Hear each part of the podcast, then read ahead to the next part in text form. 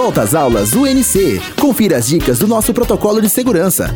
Antes de entrar em sala de aula, sua temperatura será checada por meio de um termômetro a laser, sem contato direto. Se estiver abaixo de 37,5 graus, será permitida a entrada nas instalações da universidade. Caso apresente temperatura igual a superior a 37,5 graus, você será encaminhado para uma sala de isolamento e receberá as devidas orientações. Protocolo de segurança volta às aulas. Uma ação do setor de comunicação da UNC.